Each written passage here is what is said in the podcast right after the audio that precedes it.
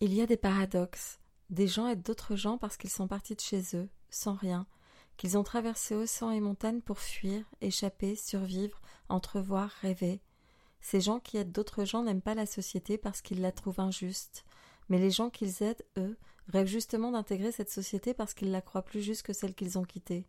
Les uns respectent les choix des autres parce qu'ils pensent que ce n'est pas toujours un choix et qu'ailleurs c'est sans doute pire. Il y a des paradoxes. Tout en haut de la pyramide vivent des gens fortunés. En bas, au contraire, il y a beaucoup de gens qui, eux, n'ont pas beaucoup d'argent, des couches de gens, des couches tellement épaisses que parfois l'air y est difficilement respirable. Parfois, les gens du haut sont trop occupés à faire leurs affaires entre eux et oublient que la pyramide n'est pas seulement faite d'un sommet, qu'elle tient grâce à sa base. Parfois, au contraire, les gens du haut ont tellement conscience qu'ils sont au sommet, avec de l'air et une vue époustouflante sur le ciel et le reste du monde, qu'ils font tout pour que la couche de gens du bas reste bien dense et bien compacte. Des gens du bas tentent parfois l'ascension, glissent, tombent, chutent, entraînent dans leurs acrobaties d'autres gens qui, eux, n'avaient pas réussi à monter très haut. Certains arrivent au sommet, ils sont accueillis en vainqueurs, des images de leur victoire sont envoyées en masse sur les réseaux sociaux pour que les gens du bas les voient et continuent à se muscler en travaillant dur dans des couches irrespirables pour permettre à la pyramide de tenir et au sommet de rester en sommet. Et parfois, les gens du bas se révoltent, mais la couche épaisse amortit les ondes sonores qui parviennent à peine au sommet. Il y a des paradoxes.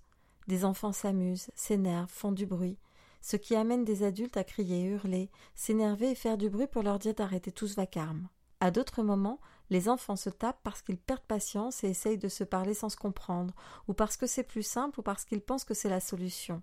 Les parents n'aiment pas ça alors, ils tapent les enfants à leur tour pour qu'ils arrêtent de taper. Parfois, quand les enfants deviennent adultes, ils manifestent, crient et font du bruit, et ça énerve les policiers qui les tapent pour qu'ils arrêtent tout ce vacarme. Et les adultes disent Nous ne sommes pas des enfants, et même si nous étions des enfants, c'est pas en nous tapant qu'on nous empêchera de crier. Les policiers s'énervent encore plus et répondent c'est celui qu'il dit qui est, en hurlant et en tapant et en jouant avec des bâtons et des petites boules qui font de la fumée. Il y a des paradoxes. Quand j'ai rencontré Élisée Reclus, j'étais déjà un peu vieille et lui mort depuis longtemps. Il avait écrit des textes si justes qu'en les lisant la première fois j'ai eu envie d'hurler de joie. Je l'appelais mon géographe. Il avait écrit des milliers de pages, marché le long de mille paysages. Je me suis demandé à quoi pouvait ressembler sa voix et j'ai pensé aux millions de voix qui n'avaient pas été enregistrées et dont il n'existait aucune trace. J'ai trouvé étrange que les voix d'avant portent encore, alors que des voix d'aujourd'hui peinaient à se faire entendre. Un passé aphone et un présent sourd, un drôle de monde où on ne s'entend pas. Et j'ai découvert que des scientifiques avaient recomposé la voix de Louis XIV en se référant à sa taille et à tout un tas de paramètres.